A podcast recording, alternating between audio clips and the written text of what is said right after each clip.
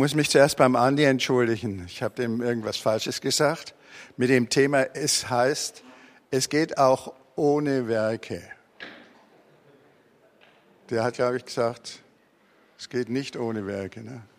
Es geht auch ohne Werke. Das ist ja die, da kann er nichts dafür, da bin ich schuld. Aber das ist eben, glaube ich, auch genau das Thema, weil wir das immer ständig durcheinander bringen. Und darüber müssen wir heute reden. Ich will jetzt aufrüsten.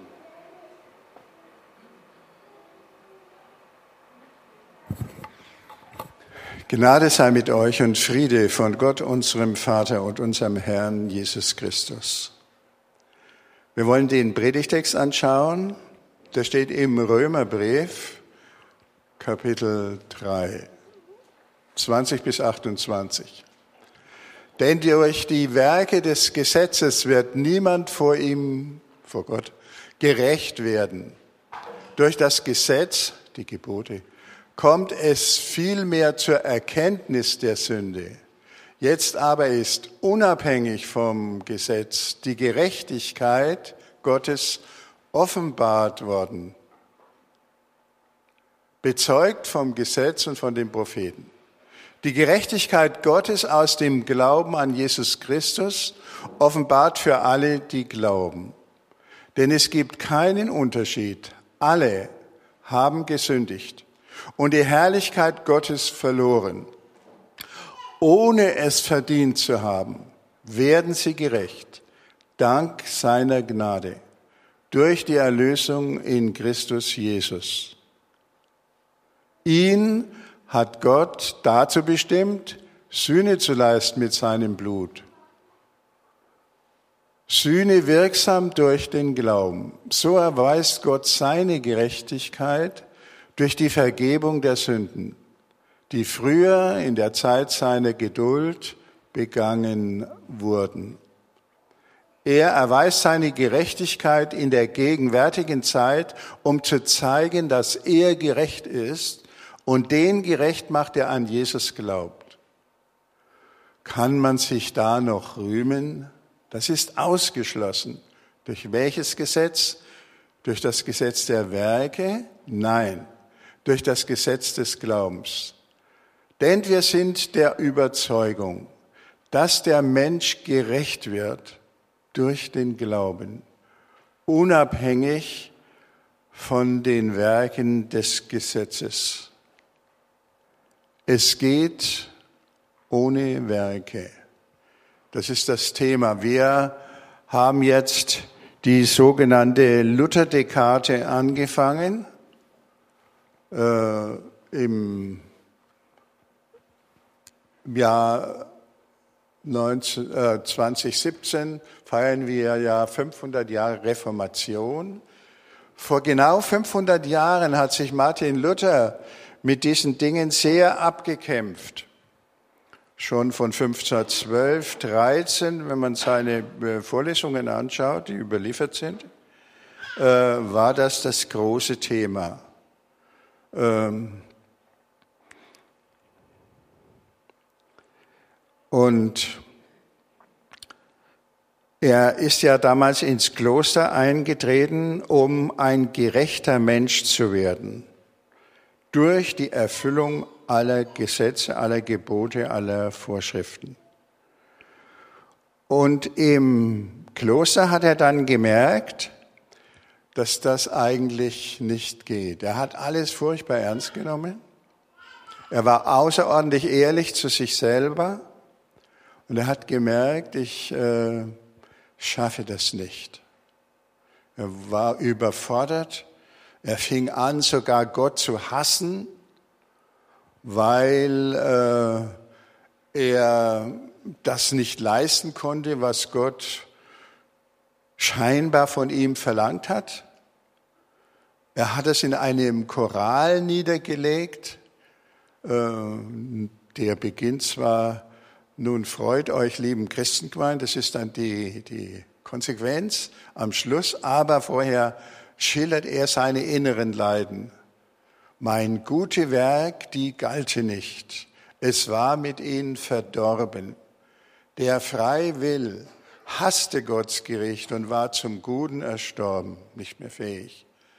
Die Angst mich zum, zur Verzweiflung trieb, dass nichts als Sterben bei mir blieb. Zur Höllen musste ich sinken. Das ist eine richtige Depression, würden die Psychologen heute sagen. Ähm,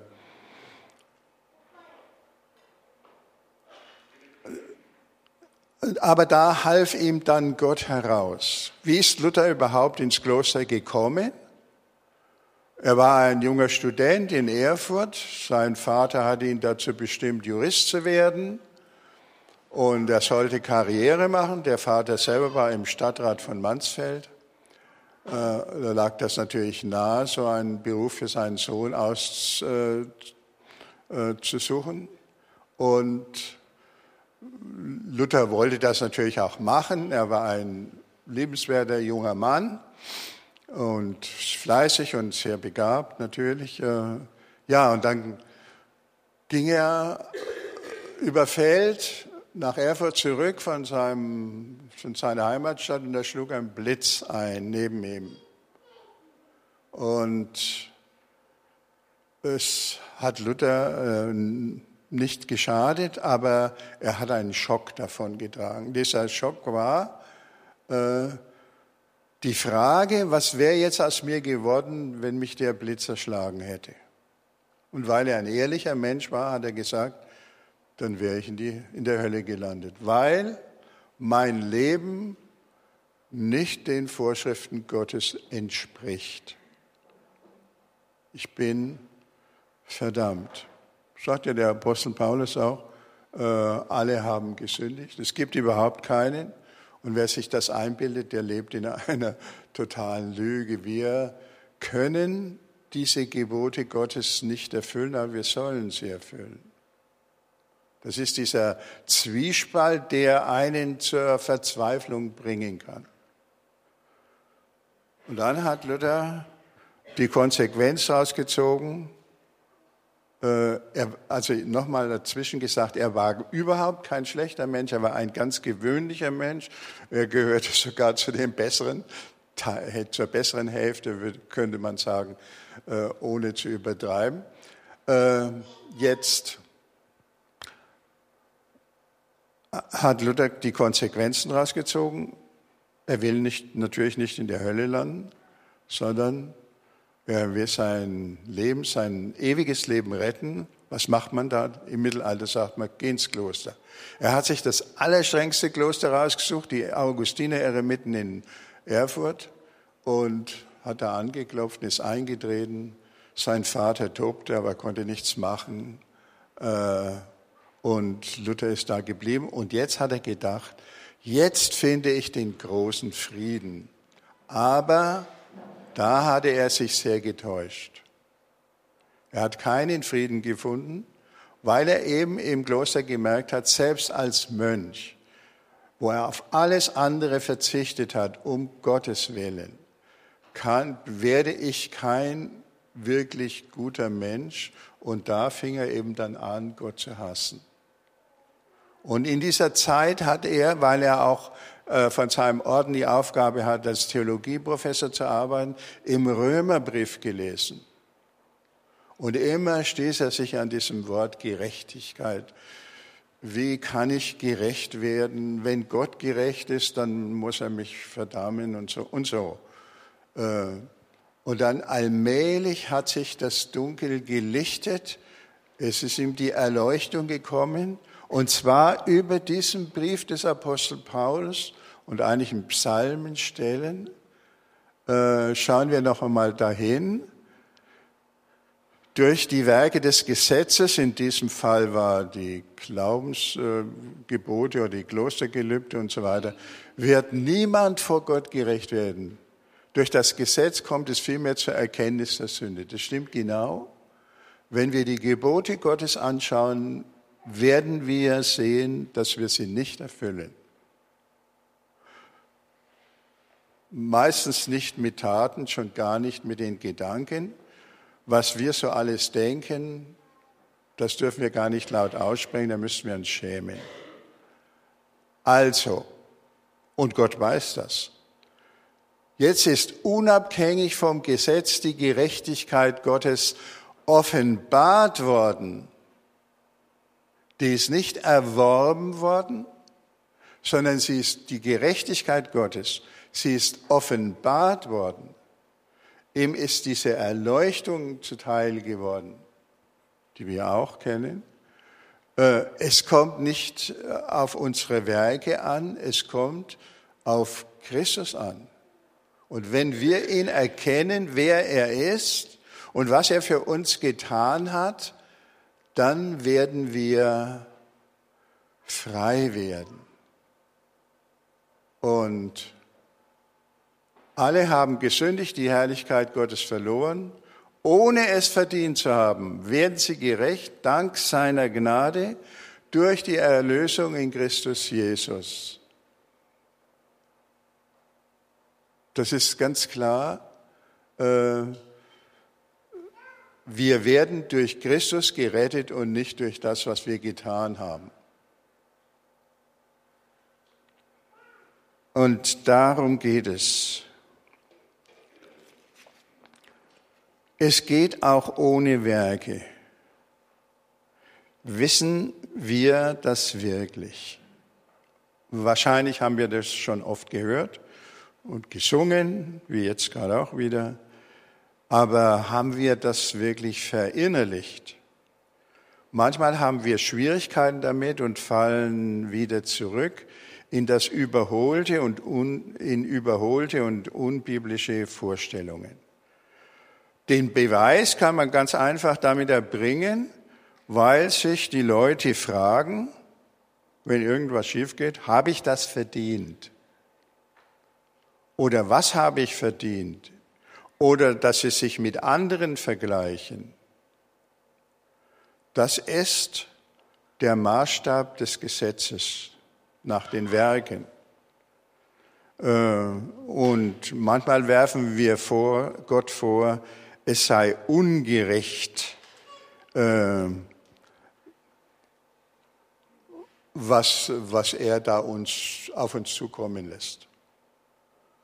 Woher kommt dieses Denken? Ich denke, ich glaube, das kommt von unserer Kultur. Wir leben in einer Gesellschaft, wo es nach Lohn und Leistung geht. Da können wir auch nicht raus. Das ist auch an sich in Ordnung. Ähm, wir fragen uns manchmal, ob manche Leute das verdienen, was sie verdienen. Bei den reichen Leuten. Das ist immer ein Thema, jetzt im Wahlkampf natürlich erst recht. Äh, und da kann man sehr vieles verbessern, das ist auch nicht bestritten. Nur, äh, gefähr, es kann für uns gefährlich werden. Also, und das ist auch, äh, wir übertragen dieses Denken, was wir verdienen oder nicht verdienen, auf Gott. Und da wird es falsch. Das ist der Denkfehler. Wenn man dem erliegt, wird man in Angst leben und vieles verkehrt machen. Ähm, weil Jesus hat äh, seine Jünger äh, beten gelehrt, Vater unser im Himmel. Luther hat das ausgelegt. Was ist das? Gott will uns damit locken, einladen, dass wir glauben sollen, er ist unser lieber Vater und wir seine lieben Kinder und mit aller Zuversicht äh, beten, wie die, ihn bitten, wie die lieben Kinder ihren lieben Vater. Also das Verhältnis Gottes ist nicht äh, Lohn und Leistung. Wir sind nicht seine Angestellten, nicht seine Knechte, wie das im Alten Testament natürlich vorkommt. Wir sind Gottes Kinder. Und das ist ganz wichtig festzuhalten. Wer das nicht festhält, äh, der kommt buchstäblich in Teufelsküche. Wenn wir Gottes Kinder sind, dann sind wir untereinander Geschwister, das ist klar. Und wir sind, wir dürfen einander nicht gleichgültig sein. Und in, wie, geht, wie geht es in einer Familie zu? Die Eltern äh, machen natürlich Vorgaben an ihre Kinder, sie geben ihnen Richtlinien, weil sie es gut mit ihnen meinen. Schlechte Eltern tun das nicht, aber die Guten, da gehört ihr wohl dazu, die machen das. Äh, die sagen, so und so geht das. Und wenn die Kinder schlau sind, machen sie das. Was die Eltern sagen, natürlich nicht immer. Aber eins ist klar. Eins ist klar, äh, die Kinder wissen, wenn sie Fehler machen, werden sie nicht rausgeschmissen, sondern weiter geliebt. Was bleibt uns schon übrig? Nicht? Und es ist auch viel besser so. Wenn wir also äh, äh, unsere Kinder richtig erziehen wollen, sagen wir ihnen, was richtig ist, und, aber wir terrorisieren sie nicht damit.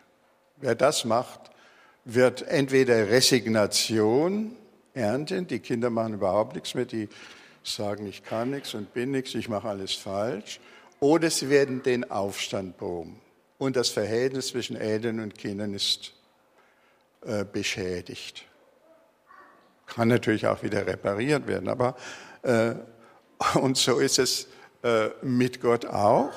Der macht das so wie ein wirklicher Vater oder eine richtige Mutter, der äh, ermutigt uns und er vergibt uns. Und die Schuld fällt nicht unter den Tisch. Da ist einer, der sie beseitigt. Äh, da im, äh, im Römertext, da die, denkt man immer an den Tempel und die Opfer. Das war ja auch bei den Heiden so, da werden Opfer gebracht. Äh, man könnte auch sagen, und, dann heißt es, Jesus hat äh, sein Blut vergossen und uns mit seinem äh, Tod das ewige Leben gerettet. Das ist richtig und bleibt auch richtig. Aber wenn man sich das noch ein bisschen besser klar machen will, dann muss man sehen, also Jesus liebt und in Jesus, Gott liebt uns ohne jede Grenze bis zur Selbstaufgabe. Und das ist das Kreuz. Und das müssen wir anschauen. Deswegen ist es so wichtig. Nicht unsere Werke und unser Versagen dürfen im Verhältnis zu Gott die große Rolle spielen, sondern eben die Liebe Gottes, die wir sehen, wenn wir Jesus Christus anschauen. Durch die Werke des Gesetzes wird niemand vor Gott gerecht. Und warum tun wir uns jetzt immer so schwer? Übrigens, da muss ich jetzt noch einfließen lassen. Jesus hat gesagt, als er gefragt hat, was das wichtigste Gebot ist, liebe Gott und deinen Nächsten wie dich selbst. Wir sind alle eine Familie und entsprechend haben wir uns zu verhalten. Und wer dagegen gegen dieses Grundgesetz verstößt, fällt zurück in das Verhältnis von, von Herren und Dienern, Chefs und Angestellten oder irgendwem. Und das wäre, das ist in persönlichen Verhältnissen tödlich. Gott gegenüber und uns gegenüber vor allem. Das dürfen wir auf keinen Fall machen. Wir werden von Gott nicht rausgeschmissen, wenn wir Fehler machen und wir sollen auch keinen anderen rausschmeißen und sollen nicht immer drüber nachdenken, bin ich jetzt besser oder, oder, oder weniger gut als irgendein anderer? Ja, und jetzt ist ein, hat sich ein Fehler eingeschlichen. Ähm, den hat auch Martin Luther mit verursacht, würde ich jetzt sagen. Der Fehler ist folgender.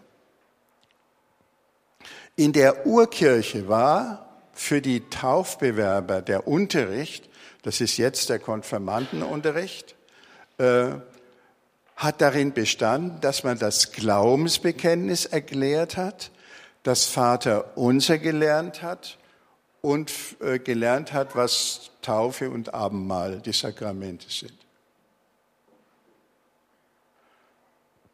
Was nicht äh, behandelt wurde, waren die zehn Gebote. Im Mittelalter ist man hergegangen und hat den Katechismus erweitert.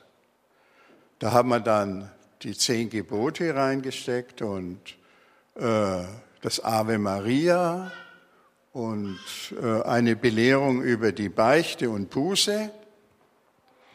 Und der Martin Luther hat das übernommen in seinem berühmten kleinen Katechismus, der uns alle ungeheuer geprägt hat. Das ist das Lehrbuch für die christliche evangelisch-lutherische Gemeinde.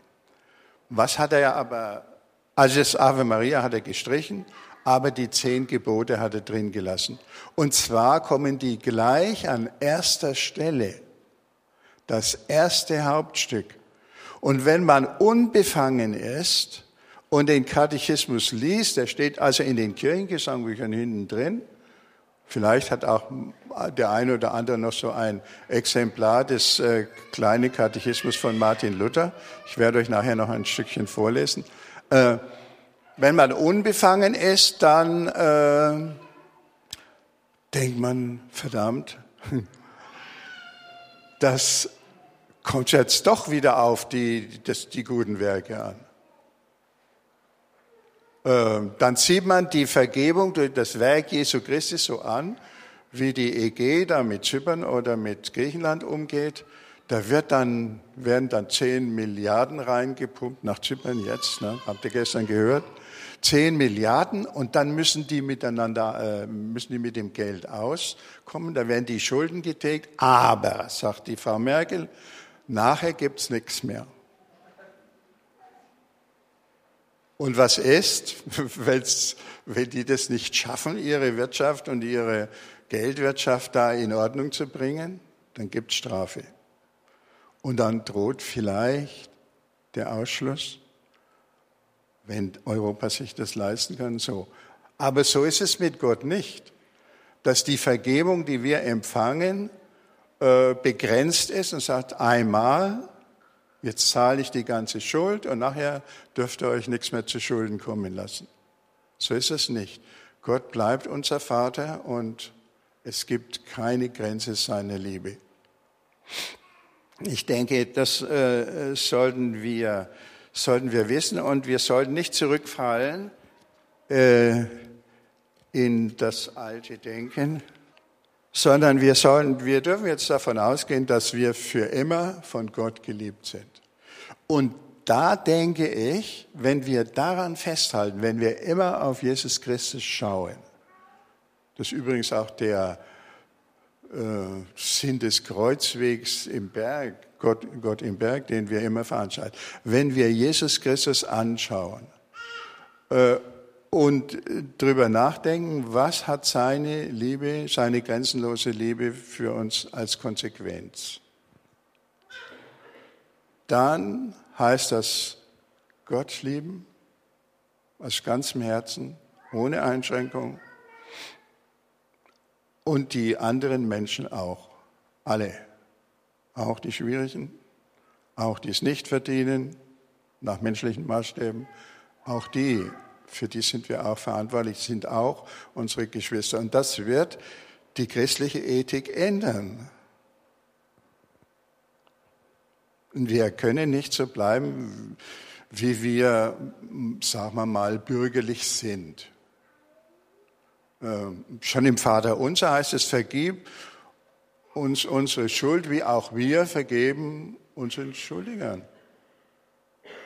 Wenn wir Vergebung von Gott wollen, dann können, sie, können wir die Vergebung den anderen nicht verweigern.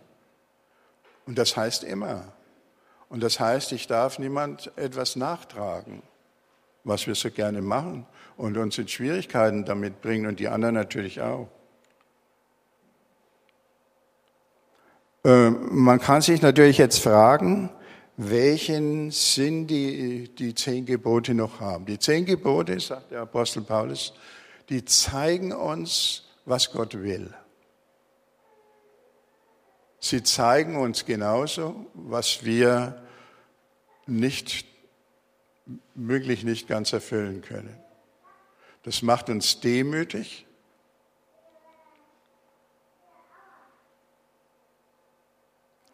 Und das ändert unser Verhalten zu den anderen.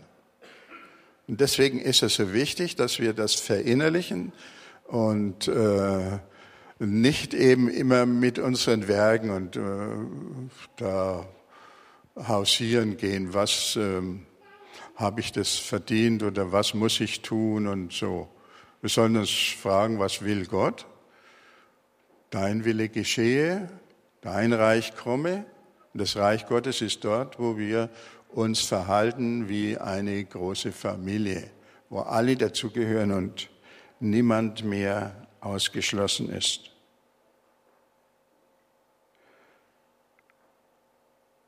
Dazu gibt es schöne Sätze im Neuen Testament.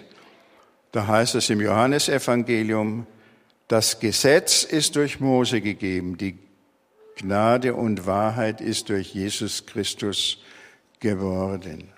Das Gesetz sind die Gebote, die man tun muss, weil man Knecht oder Magd Gottes ist oder sein will. Die Gnade und Wahrheit ist durch Jesus Christus geworden. Die Gerechtigkeit wird nicht, offen, äh, nicht erworben, sondern offenbart in Jesus Christus. Das ist der Punkt. Aber es heißt nicht, dass wir danach faule Leute sein dürfen. Im Gegenteil. Äh, jeder weiß, also wer eine Familie hat, besonders wenn es eine größere Familie ist, da gibt es eine Masse zu tun äh, immer wieder hat irgendjemand Schwierigkeiten und muss geholfen kriegen oder man lässt sich selber helfen und so weiter. Das ist wichtig. Noch ein schöner Satz aus dem Johannesevangelium, den ihr alle kennt. Denn Gott hat die Welt so sehr geliebt, dass er seinen einzigen Sohn hingab, damit jeder, der an ihn glaubt, nicht zugrunde geht, sondern das ewige Leben hat. Denn Gott hat seinen Sohn nicht in die Welt gesandt, damit er die Welt richtet, sondern damit die Welt durch ihn gerettet wird.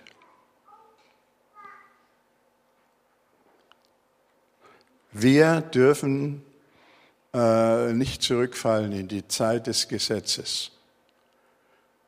Die Juden waren große Gesetzeslehrer, die haben also im Alten Testament über 600 Gebote und Verbote gefunden, die sie halten wollten. Die Pharisäer sind darüber sehr unbarmherzig mit ihren Mitmenschen gewesen, den Armen und Zöllnern und so weiter und sonstigen äh, beschädigten Menschen. Und ja, das andere ist, die alten Römer, das waren total gute Juristen. Viele Rechtssätze, die sind lateinisch formuliert, die sind unübertrefflich äh, gut gemacht. Und als das Christentum in die römische, die westliche Hälfte Europas kam, da äh, hat sich dieses römische Rechtsdenken eingeschlichen. Und im Mittelalter, da äh, hat man das in der Kirche da hochgehalten und dann wurde eben gerechnet mit diesen, mit diesen schrecklichen Ablässen, die dann die Reformation ausgelöst haben. Äh, es hat die Menschen in ungeheure Nöte gebracht. Wir müssen, das ist auch ein, ein Erbe. In der griechischen Kirche ist das nicht so. Da steht die Herrlichkeit Gottes, die Anbetung,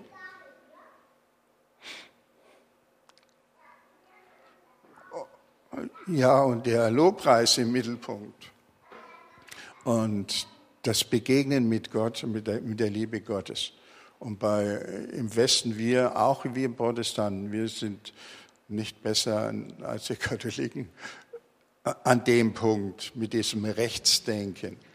Und das müssen wir wegbringen und, äh, und sagen, wir sind Familie und nicht eine große Firma.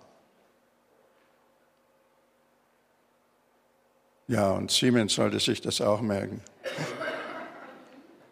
dass sie wieder Familie werden. Früher haben sie immer gesagt, wir sind, wir gehören zur Familie, aber uns haben sie es ein bisschen vergessen. Und das gilt in allen Bereichen. Es geht auch ohne Werke.